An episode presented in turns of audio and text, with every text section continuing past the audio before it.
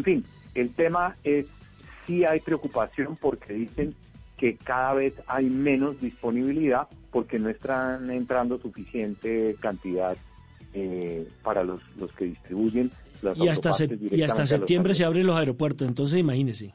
Eso. Qué barbaridad. Bueno, tarea. Gracias, capitán. Gracias, don Nelson. gracias Lupi. Muchísimas gracias a todos por compartir estas dos horas del sábado con nosotros. Nos escuchamos en el próximo programa de Autos y Motos de Blue Radio. Que tengan una excelente semana y les mando Lupi, aquí, aquí, aquí en la mejilla, aquí en la mejilla. Ya, ya, ya. Un beso gigante. Chao.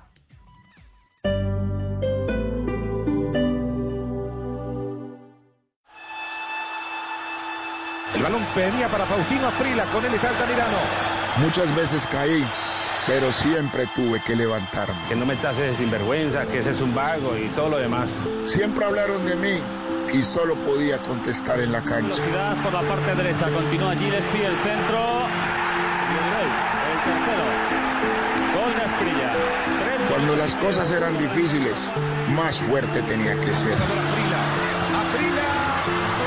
Señoras y señores, más me tenía que esforzar. Siempre tenía que dar más. No era por mi familia la cual amo, no era por el dinero y mucho menos por las mujeres. Tampoco por mí, la verdad era por el fútbol. El tiro, vamos al cuarto, el tiro, increíble, increíble, increíble. Soy Faustino Esprilla y estoy con Javier Hernández y el equipo de Blog Deportivo en Blue Radio. En cuarentena o en normalidad, hacemos lo que sabemos hacer. Radio. Blog Deportivo, lunes a viernes a las 2 de la tarde. Ay, Fausto, ven ya. Ya no más. Estoy en la radio. Blue Radio, la nueva alternativa.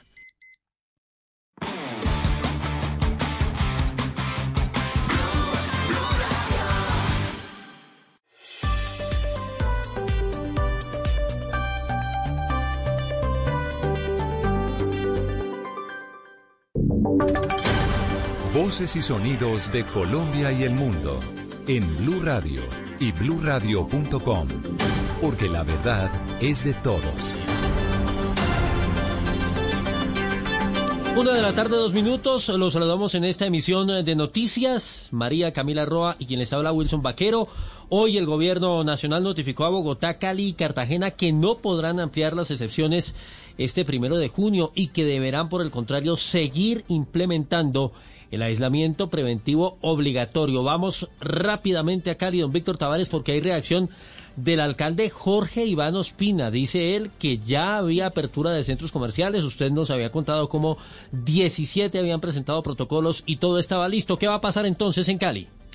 Wilson, buenas tardes. Pues mire, se está despertando toda una polémica en la capital del Valle. El alcalde aún no ha dicho si va a acatar o no la decisión que se dice en esa circular que entregó anoche tarde el Ministerio del Interior, pero dijo que llegó tarde esa recomendación. Recordemos que el jueves él firmó un pacto con 22 centros comerciales para su reapertura. El miércoles hizo lo propio con, los comerciantes del centro de Cali, que ya todos están listos para abrir sus puertas de forma gradual y con los protocolos eh, previstos. Ya lo ha dicho el alcalde en otros espacios y lo reiteró anoche en una transmisión de Facebook. Lo que él dice es que los mandatarios en las regiones tienen autonomía para la toma de decisiones, pero esto fue lo que dijo hace algunos minutos sobre esa circular del Ministerio del Interior que llegó anoche.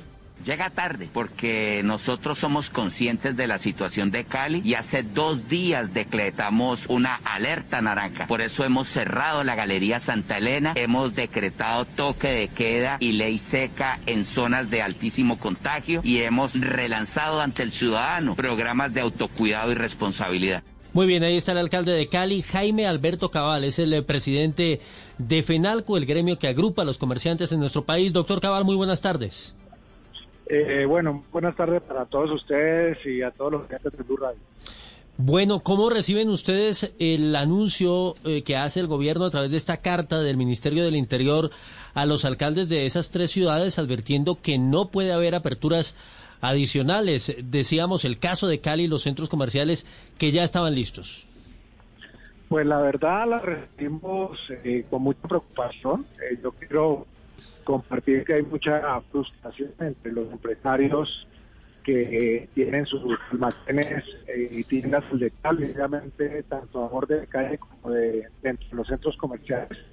Se habían alistado con todos los protocolos, han invertido grandes sumas de dinero precisamente para cumplirlos, han hecho todas las restricciones listas para abrir y obviamente nos preocupa es esa descoordinación entre el gobierno nacional y los humanitarios locales está afectando gravemente la supervivencia de las empresas y el empleo. Ya acabamos de ver las cifras de desempleo en Colombia y estamos viendo la mortandad de empresas y obviamente no no no entendemos cómo eh, creemos todavía que el contagio eh, del coronavirus está en los establecimientos comerciales que cumplen altos y rigurosos en medidas de bioseguridad. Eh, el, problema está en la calle, hay que controlar con la calle con disciplina social con autoridad.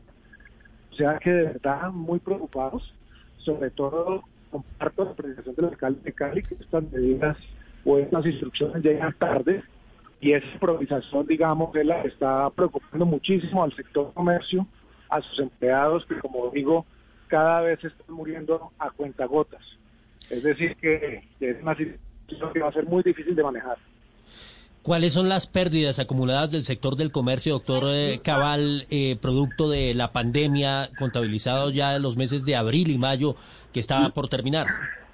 Las cifras no acaban en una calculadora. Eh, si usted multiplica las pérdidas calculadas son de 278 mil millones de pesos diarios, pues que pues, esta cifra no le cabe en la calculadora. O sea, pérdidas cuantiosas, pero las pérdidas económicas son las pérdidas de puestos de trabajo y de empresas que se están muriendo. Esa es la gran preocupación que tenemos en este momento frente a lo que es la reapertura gradual que viene siendo muy costosa muy bien, es el presidente de FENALCO, el doctor Jaime Alberto Cabal, a quien agradecemos estos minutos con Blue Radio. María Camila, hay más información a propósito de este anuncio que conoció Blue Radio en primicia muy temprano. Nuestro director del servicio informativo, Ricardo Espinas, nos contó acerca de esta comunicación del Ministerio del Interior. Sí, señor eh, Wilson, se presenta también reacción por parte de Bogotá a esta noticia porque la alcaldesa va a realizar anuncios muy importantes a las 4 de la tarde junto al ministro de Salud, Fernando Ruiz. Tras conocerse este anuncio, por ejemplo, en San Victorino, Wilson, se denuncian grandes aglomeraciones y ventas ambulantes. ¿Cómo está la situación allí, Camilo Cruz? Y es caótica en este momento la situación en el centro de la ciudad. Se está viviendo una normalidad como si fuera un sábado de madrugón y particularmente en la calle décima, a pesar que los locales comerciales se encuentran cerrados porque aún no han sido autorizados por parte del distrito, la venta de ropa se está realizando en los andenes, en puestos ambulantes improvisados y también en vehículos de carga que han sido parqueados allí para la venta de estos productos. Los ciudadanos y algunos comerciantes del sector están bastante molestos porque la alcaldía no estaría realizando un efectivo control y es que en contraste justamente a las pérdidas que se están generando en el sector de la venta de ropas en San Victorino porque no pueden abrir sus locales, se estaría permitiendo la venta ambulante de estos productos. Una ocho minutos del tema del eh, comercio y lo que está ocurriendo con las eh, medidas, las reacciones desde las diferentes ciudades. Hablamos ahora de los nuevos contagios. 21 personas están aisladas en Yolombó. ¿Qué fue lo que pasó, Susana Paneso? Wilson, buenas tardes. Le cuento que hace ocho días en el municipio de Yolombó, esto al nordeste de Antioquia, un hombre organizó una reunión con motivos del cumpleaños de su hijo sin saber que era portador de coronavirus. Días más tarde presentó los primeros síntomas, por los que acudió al hospital donde se le tomó la prueba y se confirmó que era positivo para COVID-19. Este hombre, además, comentó el alcalde de Yolombó, había entrado al municipio proveniente del departamento de Bolívar sin permiso. Tenemos identificadas 21 personas que supuestamente fueron aviones. Se tienen aisladas y se les va a hacer la toma de muestras también para descartar el posible infectación de ellos. Una vez logre salir de esto, se van a hacer las medidas pertinentes contra esta persona porque prácticamente no es un atentado contra la comunidad. Son entonces 21 personas las que están aisladas en el municipio de Yolombó, pero a 29 se les realizarán pruebas, pues hay otro caso confirmado en este municipio de también una persona que de manera irresponsable, Wilson, se movilizó desde Medellín hasta este municipio del nordeste antioqueño sin permiso. Susana, gracias. Una de la tarde, nueve minutos y mucha atención a esta información porque se confirma un brote de COVID-19 en internos de la penitenciaría El Bosque en Barranquilla. Nueve presos contrajeron el coronavirus. Diana Ospino.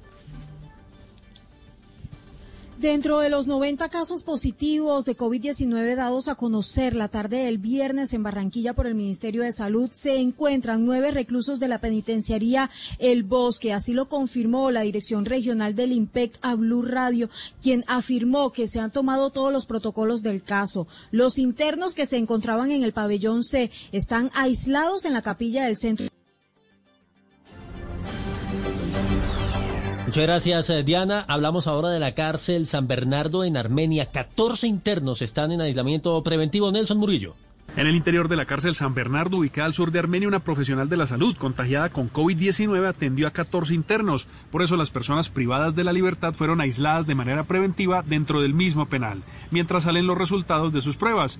El director del penal, Gonzalo Patiño, confirmó el caso. Asimismo, a las personas que eh, esta funcionaria de salud había atendido también eh, fueron aislados, o sea, los privados de la libertad fueron un total de 14 por el momento, a los cuales pues, ya se les realizó la respectiva eh, prueba también para COVID-19 el día de ayer. Asimismo, las autoridades sanitarias confirmaron que el personal médico de la cárcel también permanece en aislamiento preventivo, pero en sus casas.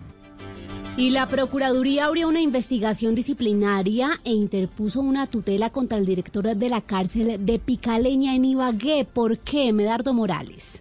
La Procuraduría General de la Nación abrió investigación disciplinaria e interpuso tutela contra Robel y Alberto Trujillo Ávila, director de la cárcel de Picaleña de Ibagué. Para el ente de control, el director estaría impidiendo el acceso al servicio público de administración de justicia al evitar que los privados de la libertad se enteren de las decisiones que los comprometen y poder ejercer el derecho de contradicción. En la tutela radicada ante el Centro de Servicios Judiciales de la capital tolimense, el Ministerio Público solicitó medidas provisionales de urgencia ante la existencia de riesgo inminente de afectación de derechos derechos fundamentales. La Procuraduría pidió al juez constitucional que ordene al director de la cárcel y al Ministerio de Justicia y del Derecho disponer del personal suficiente para dar trámite a las notificaciones electrónicas, ya que de forma continua y permanente se están profiriendo decisiones, entre ellas el otorgamiento de libertades. Una 12 minutos eh, para cerrar el tema del coronavirus. Les contamos que en el aeropuerto El Dorado aterrizó por primera vez el Boeing 777-300 de KLM, la principal aerolínea de los Países Bajos, considerado el eh, segundo bimotor de pasajeros más grande del mundo. Esta aeronave llamada el Orange Pride llegó con 16 toneladas de insumos médicos que obviamente van a ser muy útiles en medio de esta emergencia. Y cambiamos de tema y primicia esta hora en Blue Radio por primera vez. Uno de los comandantes de la Fuerza de Tarea que va a recibir al grupo de élite de militares de los Estados Unidos, habló en un medio de comunicación, lo hizo con Blue Radio y contó detalles acerca del trabajo que van a hacer los extranjeros en su jurisdicción, en este caso en los llanos orientales. Damián Landines. Bueno, Wilson, pues descarta primero el general Flores, que es el comandante de la Fuerza de Tarea Omega, que en esta llegada de los militares estadounidenses a Colombia, que se va a desarrollar específicamente el primero de junio, pues no se va a adelantar ninguna acción ofensiva, no vienen hombres operativos y que lo único que vienen es a asesorar y a prestar servicios técnicos para fortalecer la lucha contra el narcotráfico y para blindar sobre todo las regiones como la Amazonía y la Orinoquia. Esto fue lo que nos contó el general Flores sobre esa visita de los militares de Estados Unidos a las regiones de Meta y Guaviare. El enfoque de esta misión técnica de asesoramiento al Estado Mayor viene orientado específicamente en ese sentido. ¿Cómo vamos a potenciar el escudo protector de la Amazonía? contra todos los fenómenos de, de, inestabilidad y en particular uno de ellos que es también del interés de la contraparte, cuál es la lucha contra el narcotráfico. Dice el comandante de la Fuerza de Tarea que este equipo de asesoramiento tendrá presencia en zonas futuro y van a considerar a Chiviriquete y a los parques nacionales naturales como un propósito fundamental para defender la biodiversidad en contra del narcotráfico.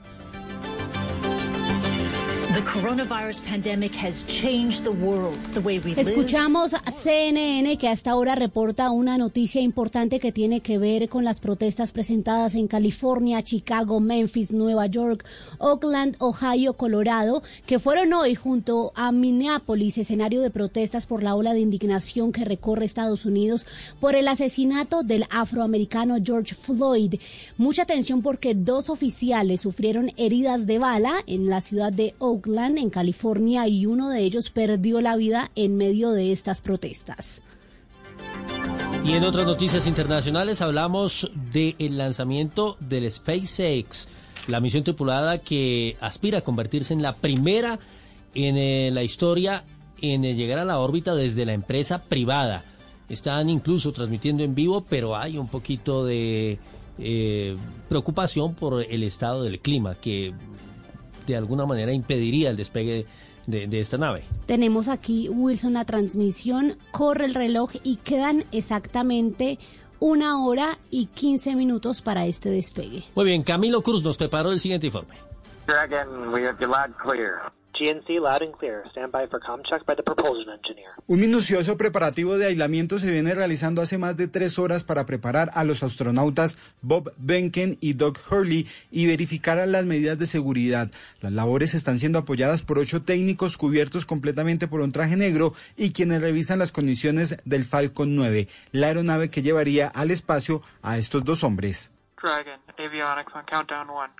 La misión es coordinada por la empresa SpaceX y la NASA y busca en primera medida retornar con las misiones tripuladas entre Estados Unidos y la Estación Espacial Internacional, pero además aseguran que están buscando alternativas para misiones tripuladas a la Luna y Marte.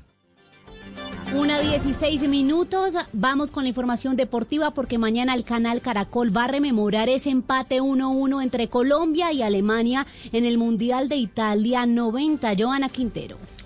Así es, María Camila, y esa transmisión tendrá lugar mañana desde las 10 y 15 de la mañana por el canal Caracol. Servirá para rememorar la hazaña de haber empatado uno por uno con Alemania en la Copa del Mundo de Italia en 1990. Freddy Rincón, el autor del gol de esa igualdad, pasó por Blue Radio. Nosotros sabíamos que Alemania iba a querer de cualquier forma ganarnos a nosotros para culminar el objetivo de ellos de, hacer 100% de los puntos. Y desde luego nosotros la motivación de saber de que íbamos a tener al equipo que venía ganándole a todo el mundo y que nosotros podríamos hacerle daño con el balón en los pies, que era lo que siempre se recalcó, ¿no? Y cerramos con la Bundesliga. En este momento el Bayern Múnich derrota 5 por 0 al Düsseldorf. En otros resultados el Frankfurt le ganó 2 por 1 al Wolfsburgo. El Hertha Berlín le ganó 2 por 0 al Augsburgo y el Schalke 04 cayó 1 por 0 ante el Werder Bremen.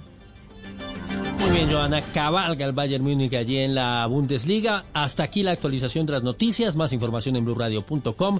Quédense con el radar y Ricardo Espina. Este sábado en Travesía Blue daremos una vuelta al mundo conociendo los deportes menos convencionales y su historia. En Viajando con Famosos, Pirri nos contará cómo los viajes le cambiaron la forma de ver el mundo. En el Taller de los Sueños, un restaurante de Bogotá y Medellín lleva toda la experiencia a la comodidad de su hogar. Este sábado, después de las 3 de la tarde, Travesía Blue por Blue Radio. Porque viajar sin salir de casa también hace parte de la nueva alternativa. Travesía Blue por Blue Radio y bluradio.com. La nueva alternativa. Un perro, un gato, una mascota, un miembro de la familia y como tal buscamos su bienestar. Mascotas Blue, un espacio para compartir conocimientos y experiencias con nuestra familia de cuatro patas. Mascotas Blue, todo lo que debes saber sobre perros y gatos. Este sábado después de las 2 de la tarde con Juanita Kremer y Guillermo Rico. Mascotas Blue por Blue Radio y bluradio.com. La nueva alternativa. Hangouts, Zoom, Teams. Ahora está de moda reunirse virtualmente. Pero ¿cómo hace de falta una reunión entre amigos para una buena tardeada? Por eso vamos a reunirnos en Blue Radio para La Tardeada. Una reunión para conversar, compartir y volvernos a encontrar. Reunámonos este sábado y domingo en Blue Radio para La Tardeada con Juana Uribe, Juan Esteban San Pedro, Juan Esteban Costaín, Hernando Paniagua, Dago García y Jorge Alfredo Vargas. 5 a 7 de la tarde, Blue Radio, la nueva alternativa. Análisis, realidad, información en El Radar. Los hechos más importantes de la semana analizados a fondo. El eco de los acontecimientos. Un recorrido por lo que dice la gente con Ricardo Ospina. Aquí comienza El Radar en Blue Radio, la nueva alternativa.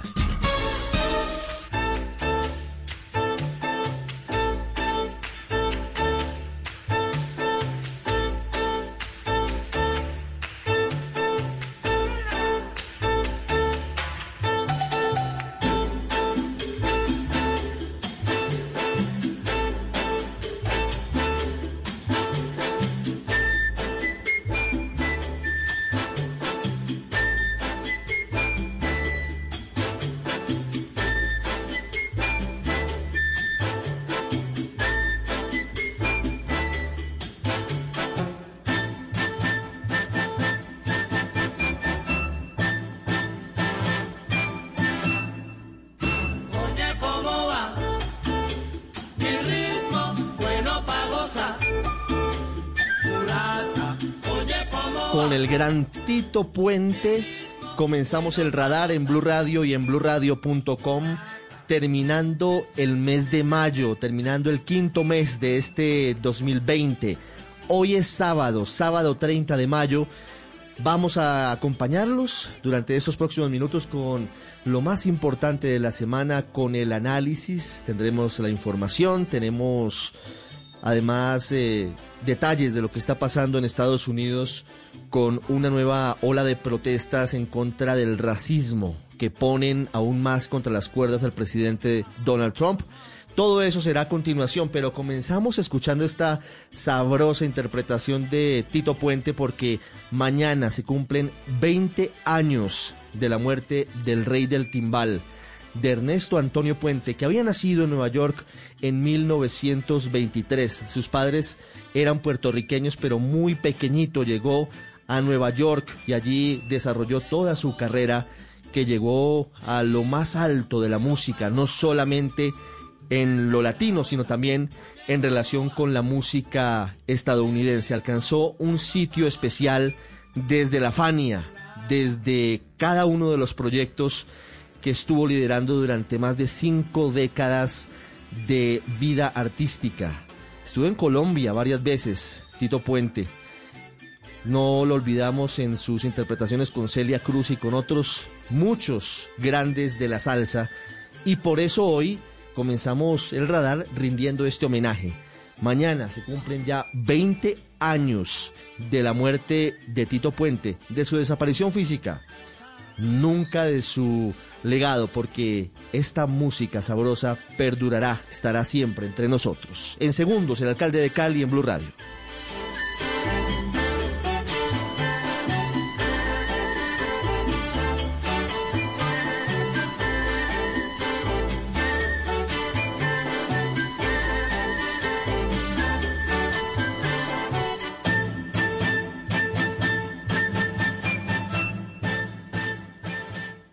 Usted está en el radar en Blue Radio.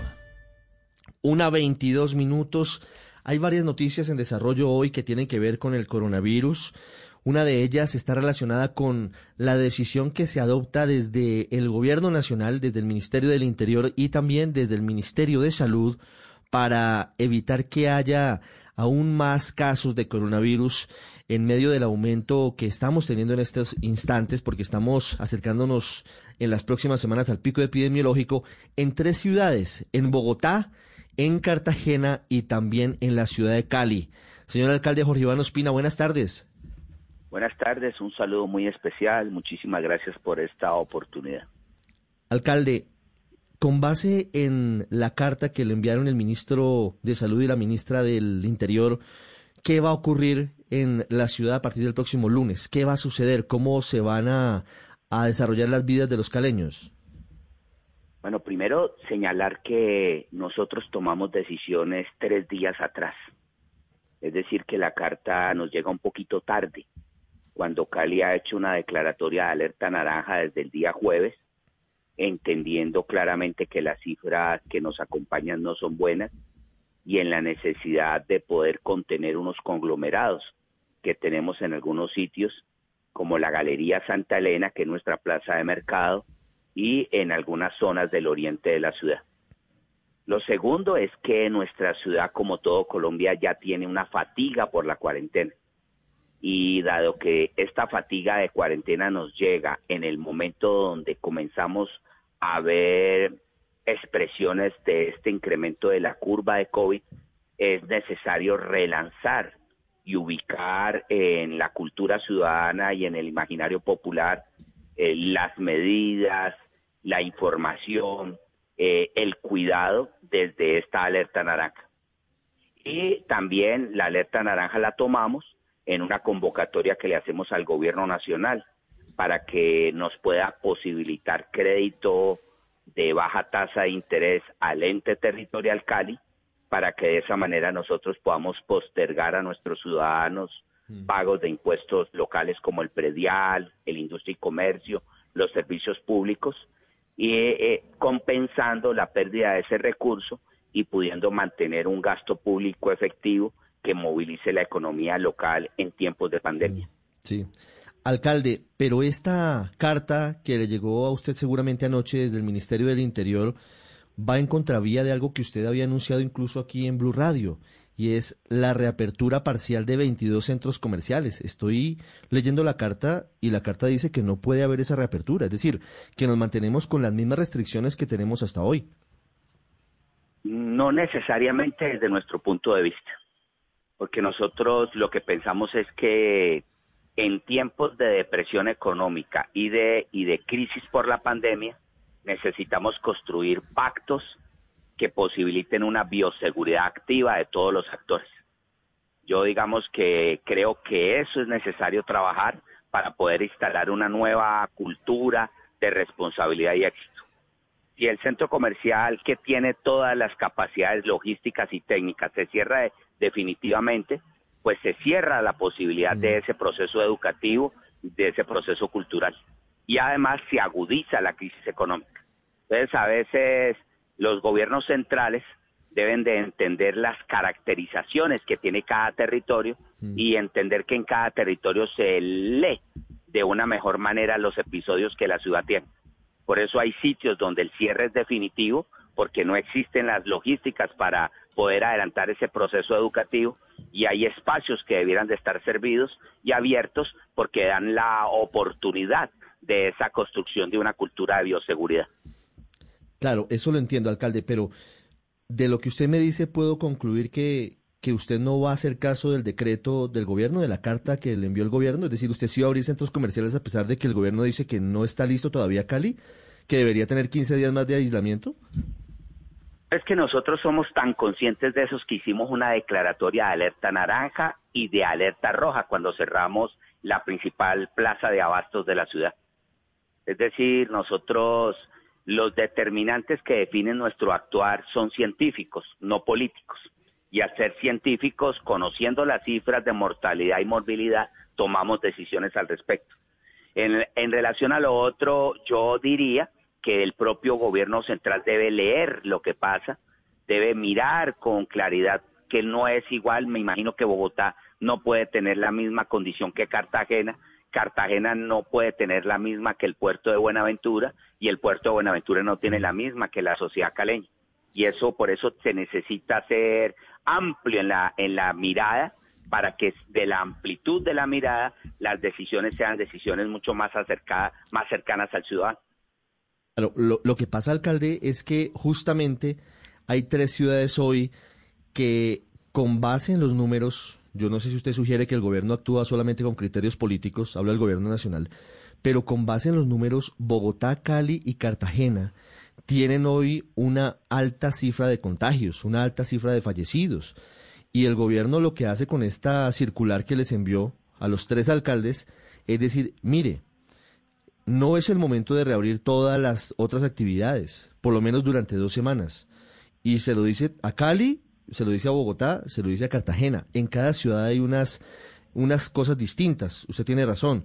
Pero en esto, por ejemplo, es claro, no puede reabrir ningún establecimiento distinto a los que hoy están funcionando. La pregunta es, ¿va, a aceptar, va, a aceptar, ¿va a aceptar usted lo que dice el gobierno o no? No, no, no. Es que es más claro lo que yo le estoy diciendo a usted, porque una alerta naranja conlleva muchísimas más eh, acciones que una resolución. La alerta naranja conlleva a, convocar a los servicios de clínicas y hospitales a que el alistamiento que se precisó debe estar ya en funcionamiento, orienta a unas reorganizaciones presupuestales, orienta a una presencia de la fuerza pública y de un cierre de determinados territorios, de tal forma que yo quisiera decirte que en contenido los más conscientes de la situación somos nosotros los caleños. Y por eso hace tres días está funcionando la alerta naranja. Yo quiero que tú trates de identificar las cosas en la cronología y en los momentos donde se han desarrollado las mismas. Eh, la Galería Santa Elena, por ejemplo, es una galería que concentra todos los productos que llegan desde el Ecuador, Nariño, Cauca, eh, eje cafetero a Cali. Es como decir nuestra central de abastos. Y nosotros ya hemos tomado decisión, por ejemplo, de cerrar la misma. Entonces no, no, no estamos desobediendo. Somos muchísimo más obedientes porque entendemos desde hace varios días las acciones que hay que adelantar. Sí. Alcalde, ¿cuáles son, para finalizar, las novedades que tendrán los caleños a partir del próximo lunes? Además de no abrir centros comerciales, además de no reanudar el comercio, eh, ¿cómo va a ser la vida de los caleños el lunes? Lo más importante es que la gente debe saber que hoy hay desde anoche toque de queda y ley seca en determinados circuitos de la ciudad, en la comuna número 13, 16, la comuna 10 y 11. Lo segundo, comprender que a partir de la hora cero del día martes, durante nueve días, toda la Galería Santa Elena y sus entornos va a estar completamente cerrada. Debe entender que nuestros hospitales y clínicas se encuentran en alerta naranja y que aquella capacidad instalada que se ha venido desarrollando durante los últimos 90 días en términos de incremento de unidades de cuidado intensivo está en disposición para no tener un colapso. Debe entender que hay un cordón sanitario de monitoreo en nuestra vía que comunica con Buenaventura para conocer exactamente, digamos, el movimiento entre Buenaventura y Cali y debe entender que creemos mucho en lo que significan pactos de bioseguridad y de cultura por la vida con los sectores que quieren abrir a futuro. Pues alcalde Jorge Iván Ospina, los acompañamos, estamos muy pendientes de los caleños.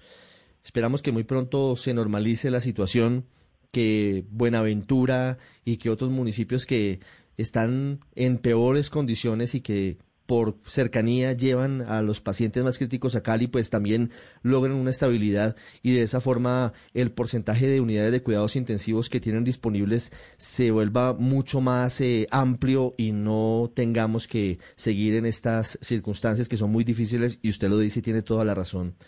Por un lado está la pandemia, el asunto de la salud, pero por otro lado está la gravísima crisis económica. Mire, ¿cómo le fue a Cali hablando de todo esto en desempleo con las cifras del DANI ayer? No, pues nada bien. Es que no le puede ir bien a un país que pierde 5 millones de empleos en los últimos 60 días. Nada bien. Pero, ¿tiene cifras aproximadas de cuántos empleos se perdieron en Cali, alcalde? No, no, no le podría decir exactamente. Pero, pero también está sufriendo la ciudad como el resto del país. Alcalde, muchas gracias y una feliz tarde. Bueno. Una 33 minutos, una pausa y regresamos al radar en Blue Radio. Usted está en El Radar en Blue Radio.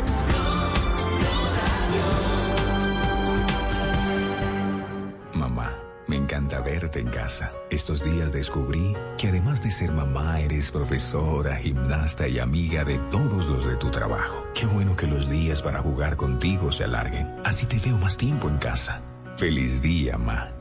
Caracol Televisión. Tú nos ves, Caracol TV. En tiempos de crisis, existen seres con almas poderosas que se convierten en héroes de nuestra historia. En Organización Solarte, queremos dar gracias a cada uno de nuestros colaboradores por superar sus miedos, arriesgándolo todo para entregar cada día no solo alimentos de primera necesidad a toda Colombia, sino también la esperanza de que todo va a estar bien. Porque cuando la bondad se pasa en la comida, el amor es el alimento. En Organización Solarte, trabajamos pensando en usted. Volvemos con El Radar en Blue Radio. Una de la tarde y 34 minutos. Vamos ahora a los Estados Unidos, porque en medio de la pandemia del coronavirus, en medio de más de 100.000 muertos por el COVID-19 y en medio de esa polémica posición de Donald Trump, que de alguna forma fue en principio negacionista con el coronavirus y que luego terminó generando una gigantesca disputa con China y con la Organización Mundial de la Salud, tiene en su patio otras situaciones colaterales.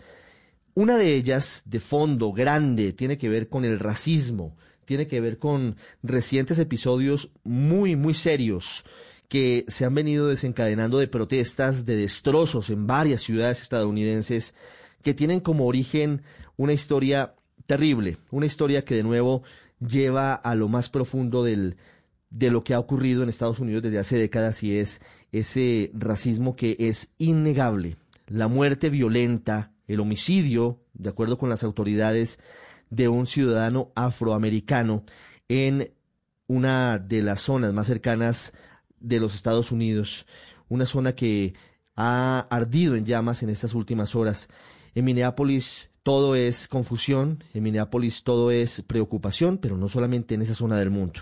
Ese caso, la muerte de este hombre a manos de un oficial aparentemente con antecedentes racistas, un oficial de policía, ha llevado a que hoy esté Donald Trump en medio de una situación realmente compleja. Por eso hemos querido saludar hoy en el radar en Blue Radio a Robert Valencia, comentarista, analista político que puede entender mucho más cerca qué está pasando hoy en Estados Unidos, en territorio norteamericano. Hola Robert, buenas tardes. Buenas tardes. Eh, primero que todo, muchísimas gracias a ustedes por la cordial invitación que ustedes me extienden. Robert, ¿qué está pasando hoy en los Estados Unidos? Para los colombianos, hoy, ¿cómo amanece el país? Hoy, ¿qué está ocurriendo con todas estas protestas?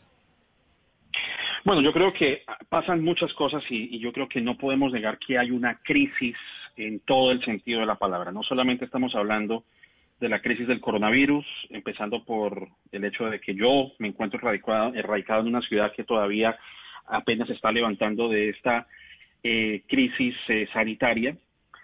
También hay una crisis eh, institucional. Yo creo que lo que el presidente Donald Trump ha realizado en estos días es simplemente un vacío de poder. Es una persona que carece de empatía en momentos en donde el país requiere de una unidad nacional.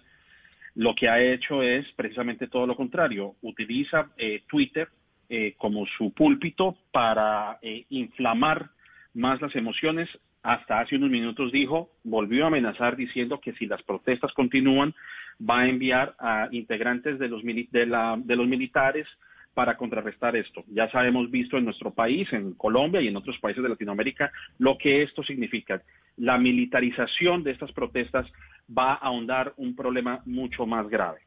Así que eso es lo que estamos viendo. Y lo que tú acabas de mencionar, la muerte de George Floyd es, eh, no, es, ¿cómo se dice? Es una muestra más del racismo institucional que existe lamentablemente en Estados Unidos eh, que ya ha venido por muchas décadas. Yo creo que esto simplemente es un síntoma de, ese racismo en donde la gente está hastiada de la desigualdad eh, racial, en donde sus voces no se escuchan.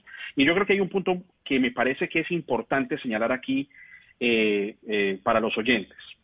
Yo creo que nadie está de acuerdo con la destrucción de las propiedades. Yo creo que es un punto que es importante mencionar porque se, mira un aspecto de todo este, de este complejo asunto y decir los saqueadores, están los que están incendiando los edificios, eh, nosotros rechazamos categóricamente eso. Y yo creo que está bien el, no querer eh, apoyar ese tipo de medidas, pero yo creo que es una manera unidimensional de ver este problema. Históricamente, lamentablemente, los afroamericanos eh, han protestado de manera pacífica y aún así sus necesidades no han sido atendidas por el gobierno. Entonces, ¿qué les resta hacer? Generar este tipo de caos para que los estadounidenses vean realmente que este, eh, eh, digamos que hay una división racial en este país y que la brutalidad policial sigue siendo, digamos, sembrada dentro de las fuerzas de la ley, de la fuerza de la ley. Así que Eso es lo que está pasando en medio de una pandemia y un presidente que simplemente lo que ha hecho es escudarse en Twitter para seguir alimentando sentimientos etnonacionalistas que van a empeorar la situación en este país. ¿Cómo el caso de George Floyd puede terminar afectando la reelección de Donald Trump o hasta dónde pueden llegar estas protestas? Y, y si he visto una, una discusión sobre los métodos que utilizan los manifestantes, porque de alguna forma se ha abierto otra beta de discusión sobre si es legítimo o no que salgan las personas a protestar destruyendo mobiliario, destruyendo casas, destruyendo vehículos, yendo, por ejemplo, como anoche a la sede de CNN en Atlanta a atacar los vidrios y a romper su, su propio eh, símbolo y su propio aviso. Eh, ¿cómo, se, ¿Cómo se vive todo esto? Porque en últimas todo desemboca en determinaciones políticas que están por tomar en los estadounidenses en tiempos de coronavirus. Bueno, ese el primer punto, que son, creo que has, planteado una situación bastante amplia y voy a ir por partes en lo que tú me acabas de mencionar. Eh, ¿Cómo puede esto afectar a la reelección de Donald Trump? Bueno, precisamente Donald Trump lo que está tratando de hacer, y esto es una observación que yo hago, es precisamente utilizar Twitter y utilizar los medios de comunicación que le prestan sus, eh, sus ondas radiales, televisivas, como se quiera ver, para él llamar y distraer la atención. Qué casualidad que en medio de una protesta racial, en donde se ha sembrado el caos por todo lo que hemos visto esta semana, porque hay que decirlo también que no solamente es el caso de George Floyd, aquí en la ciudad de Nueva York, considerada una ciudad eh, progresista, ocurrió un hecho entre una persona, una mujer blanca, y un señor de raza negra, en el cual ella lo amenazó a él de que iba a llamar la policía y que era un hombre afroamericano que la estaba atacando cuando en el video se demuestra que no fue así. Y no solamente con el tema de Arba, eh, del señor Ahmad Arba en, en Georgia, estamos hablando que es una combinación de muchas cosas, por ese lado. Entonces, cuando Donald Trump, que no tiene la simpatía o la empatía de un presidente en momentos de crisis, recurre a Twitter para qué? Uno, para señalar a, los medios de comunicación de fake news, empezando por ahí. Segundo, hablando del tema de la China y el tema de la Organización Mundial de la Salud y anunciando el retiro de Estados Unidos de este organismo. Obviamente, esto todo con el fin de desviar la atención, uno, con el tema racial y dos, la inoperancia de Estados Unidos, porque hay que decirlo, siendo un país que se jacta de ser la primera potencia del mundo, pero que no ha logrado, uno, contener el virus, se reniega a contener el virus porque quiere abrir la economía rápidamente. No se han hecho suficientes tests por persona. Y obviamente esto es una eh, muestra de la falta de maniobra del presidente Donald Trump. ¿Y cómo lo hace? Utilizando estos métodos de distracción para desviar la atención de, de su, digamos, carente manejo político presidencial. Ahora, en el tema que tú mencionas, vuelvo y me remito a lo que yo acabo de mencionar anteriormente. Por supuesto, nadie quiere ver destrozos. Ahora, también se ha hablado de que dentro de esas protestas han habido infiltrados, incluso policías encapuchados y miembros de la supremacía blanca ocasionando destrozos para de esa manera enlodar la imagen de las personas que quieren llevar una protesta ilegítima, empezando por ese lado, ¿no? Pero vuelvo al mismo punto, nadie quiere ver destrozos, por supuesto que no, porque estamos viendo que hay trabajos que se comprometen, las personas que van a, un supermercado, pues ya el supermercado no está porque está destruido, o si van a una tienda de, digamos, de, como decir, el Target, que es una, una tienda aquí muy grande en Estados Unidos, pues obviamente los trabajos desaparecen y hay un daño colateral.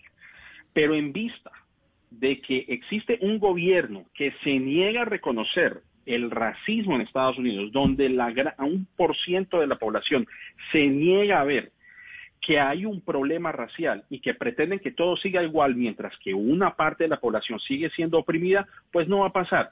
Hay que ver, los afroamericanos son las primeras víctimas del coronavirus.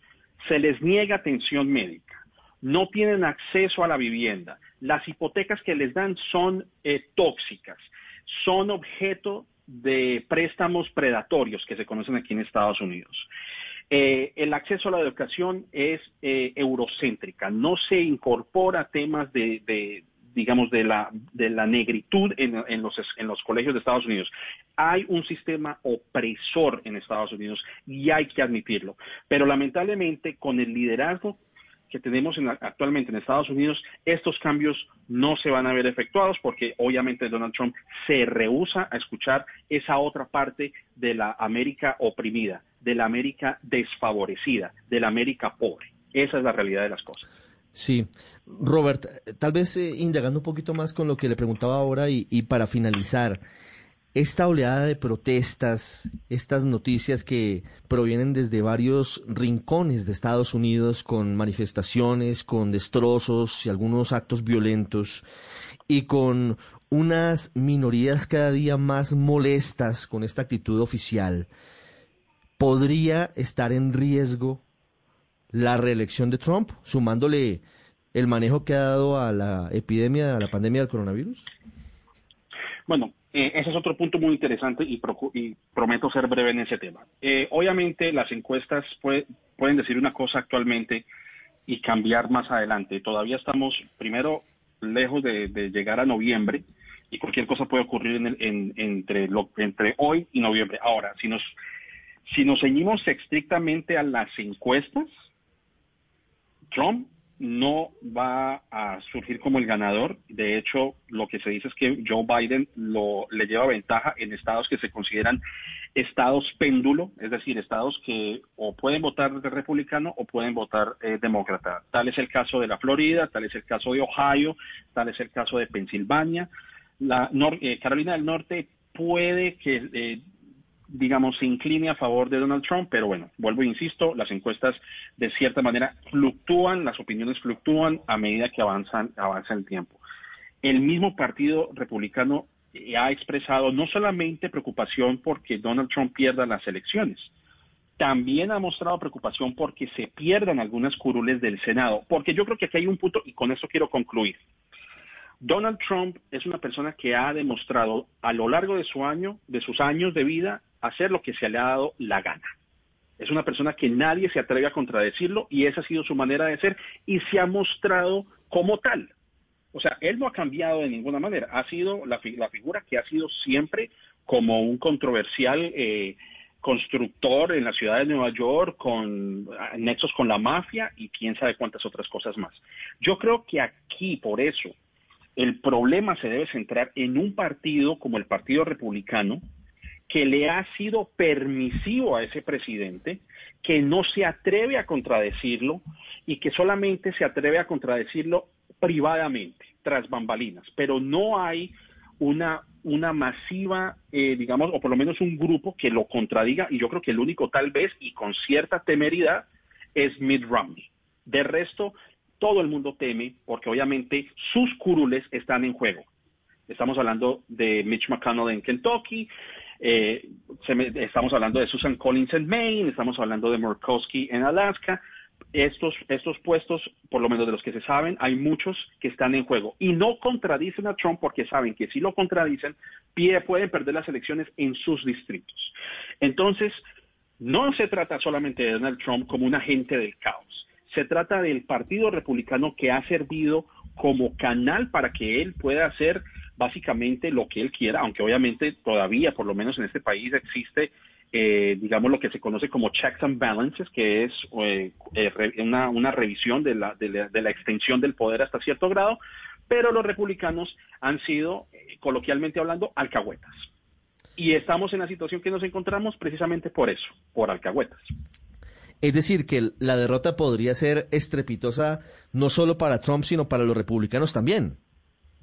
Por supuesto, porque lo que pasa es que Trump, con lo que él ha escrito por Twitter, se niega a ver una realidad que alguna parte del país se niega a reconocer, que es una demografía cambiante, con posiciones distintas, con posiciones más progresistas. Y eso fue demostrado, por ejemplo, en las elecciones del 2016. Mientras que una parte más conservadora, más rural, más tradicionalista votó por Trump, una gran población del país votó a favor de Hillary Clinton, que es un poco más progresista, es un poco más abierta al cambio, es más eh, tolerante ante los derechos de los inmigrantes, de las minorías, etcétera, etcétera. Y eso se vio claramente en, la, en las votaciones, que aunque obviamente ganó Trump por el colegio electoral, que ese es otro tema ya que es un tema separado y que abriría otro debate en otro programa, pero la mayoría de las personas en Estados Unidos votaron por Hillary Clinton, en voto popular, por supuesto. Entonces, cuando nos estamos acercando al 2050, que es cuando se dice que los hispanos seremos la mayoría en Estados Unidos, los hispanos que aunque no es un grupo monolítico eh, electoralmente hablando, tiene posiciones un poco más liberales y progresistas que otras eh, regiones. Y por ejemplo hablo de los puertorriqueños, los dominicanos que viven en Nueva York, a comparación de algunos de los cubanos en Miami que tienen una posición más conservadora, aunque la nueva generación de cubanoamericanos en la Florida están cambiando su forma de ver la política y, eh, digamos, bastiones republicanos como Miami-Dade ahora tienen representantes y senadores demócratas. Entonces, eh, lo que vemos aquí no es una coincidencia de que la supremacía blanca se quiere imponer porque está viendo como amenaza ese cambio de la demografía.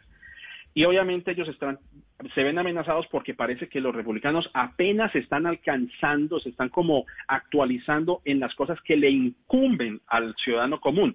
Hay que decirlo, por ejemplo, que si hay algo de logro, es que los republicanos por lo menos están hablando del cambio climático, que ellos realmente para ellos es anatema. Entonces, eh, hay un cambio ahí paulatino, pero es muy lento y yo creo que ahí es donde también ellos precisamente están viendo que aparte de la falta de, empatía y de liderazgo que tiene Donald Trump, pues obviamente los, los, los, senadores y los algunos representantes están viendo sus curules tambaleando, precisamente porque no están entendiendo que este país tiene una forma distinta de pensar, de que hay personas que tienen más eh, empatía por las por los desfavorecidos y eso es lo que vemos en las protestas. Hay gente blanca que está protestando también. Sí, Entonces, sí, sí, eh, sí.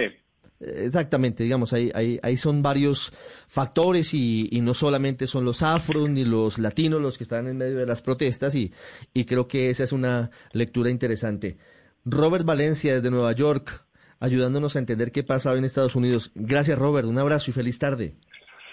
A ustedes, muchísimas gracias y un saludo cordial a todos los oyentes de la Blue Radio. Mire, aquí me quedaría con usted otro rato. Mire lo que está pasando, Robert. Mire, yo me quedo aquí. Yo, No, pues yo como so- estoy en so- cuarentena, no tengo nada donde ir. Mire, so- so- so- so- solamente este dato para, para el, el siguiente segmento, pero que nos, nos liga una cosa con la otra. Donald Trump acaba de llegar al Kennedy Space Center en Cabo Cañaveral, en la Florida, Ajá, para el lanzamiento sí. del cohete de SpaceX, que será a las 2 y 22 de la tarde, que es un hecho importante. Pero el presidente de Estados Unidos llega al lanzamiento del cohete, de este primer emprendimiento público-privado en Estados Unidos para llegar a- al espacio, y no se ha parecido ni de peligro por Minneapolis, ni de peligro en otros momentos difíciles, entre otras por el coronavirus. Entonces, sigue mandando unos mensajes que son sin duda demoledores frente a, a lo que es importante para los estadounidenses y lo que es importante para él. Una diferencia muy grande de, Es un, es, de un- criterios. es una es una cortina de humo nuevamente. Yo creo que a él lo único que le importa es la reelección y por eso es que a pesar de ir en contra de los de los eh, ¿cómo se dice? de la recomendación de los expertos en la salud que recomiendan por favor no reunirse en grupos grandes. Él insiste, por ejemplo, en sus en sus eh, correrías alrededor del país, insiste que se lleve a cabo la convención republicana en Carolina del Norte o donde posiblemente no se vaya a hacer porque ahora están diciendo que el gobernador de Carolina del Norte no lo quiere realizar ahí, que quiere que lo hagan en, en la Florida. Eh, porque él simplemente está enfocado es en ganar las elecciones por encima de cualquier cosa. El hecho de que él quiere evitar que los estadounidenses voten por medio del correo, cuando claramente se han dicho que son muy pocas las incidencias en donde hay fraude electoral por medio del correo. Eso indica que es una persona que quiere ganar a toda costa por encima de cualquier cosa, sin importar lo que está pasando el país en estos momentos. ¿Por qué? Porque volvemos a lo que es. Trump ha- es y no ha dejado de ser. Y es una persona que claramente carece de empatía en momentos en donde es necesario tener una unidad nacional, un entendimiento de lo que está pasando en ese país, pero él simplemente se quiere enfocar en eso, en, en el espacio, en reverberar ese sentimiento patriótico eh, por encima de cualquier cosa y sin entender la problemática racial en este país. Robert, gracias. A ustedes, a ustedes, muchas gracias. Una 53. Ya regresamos a El Radar en Blue Radio. ¿Estás bien? Si estás sufriendo algún tipo de maltrato, sientes miedo, tristeza o tienes alguna duda sobre tu vida sexual o tus relaciones familiares, podemos ayudarte. Entra a porquequieroestarbien.com, un centro de apoyo en línea para ti cuando lo necesites. Una alianza de la Fundación Santo Domingo y Profamilia, donde te acompañamos, te escuchamos y te ayudamos. Ingresa a porquequieroestarbien.com. Comunícate al 300-912-5231 o escríbenos a nuestro WhatsApp 320-616-2424 con el apoyo de Blue Radio. Cumplir su deber no es una misión fácil. Hacer justicia requiere sacrificios. A veces los policías no tenemos la oportunidad de defendernos. El General Naranjo, lunes a viernes 9 y 30 de la noche. Tú ves. Caracol TV. ¿Qué es ser mamá? Ser mamá es enseñar. Es ser el centro, el comienzo y el final de la familia. Es hacer cada momento especial. Es unir las generaciones y pasar el legado. Tal como hace mucho tiempo, ella te lo pasó a ti. Super Arepa. La harina para hacer arepas de las super mamás. Trabajamos pensando en usted. ¿Estás bien? Si estás sufriendo algún tipo de maltrato, sientes miedo, tristeza o tienes alguna duda sobre tu vida sexual o tus relaciones familiares, podemos ayudarte. Entra a porquequieroestarbien.com, un centro de apoyo en línea para ti cuando lo necesites. Una alianza de la Fundación Santo Domingo y Profamilia, donde te acompañamos, te escuchamos y te ayudamos. Ingresa a porquequieroestarbien.com. Comunícate al 300-912-5231 o escríbenos a nuestro WhatsApp 320-616-2424 con el apoyo de Blue Radio. Usted está en El Radar en Blue Radio.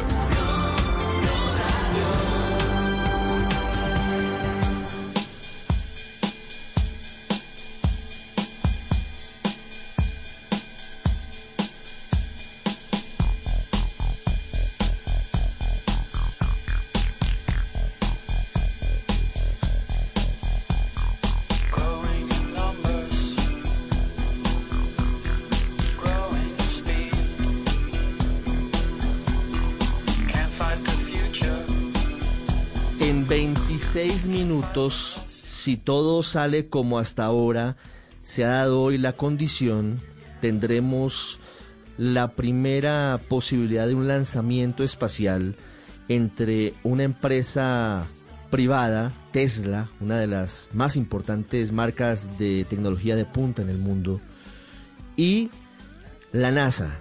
Tesla a través del cohete SpaceX, que ya a esta hora está listo para el despegue desde Cabo Cañaveral. Doug Hurley y Robert Benken son los astronautas que ya están a bordo y hay una transmisión permanente interesantísima de cómo se van cumpliendo cada una de las etapas de este lanzamiento. Este cohete va hacia la Estación Espacial Internacional.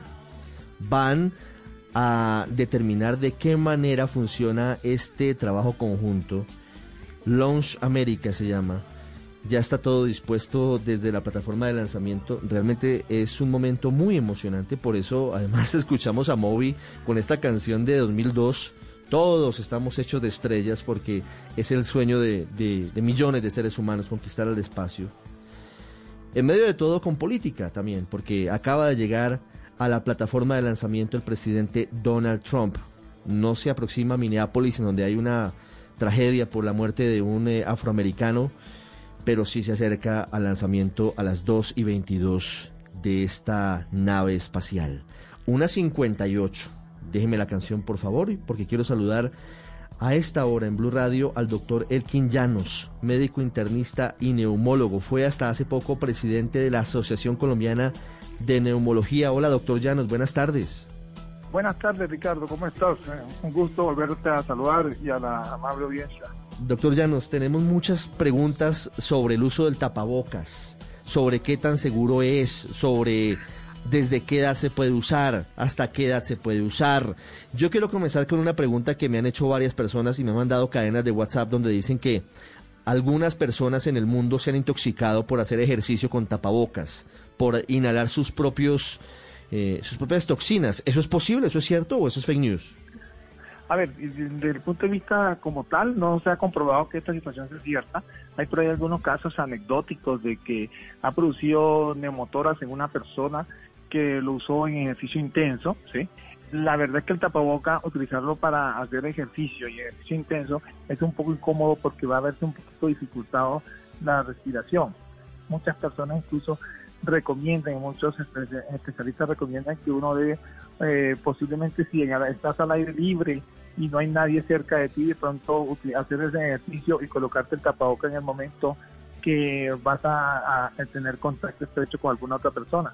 Y de tener en cuenta también, principalmente personas que pronto que tengan eh, patología como asma y hacer ejercicio puede ser un poquito más riesgoso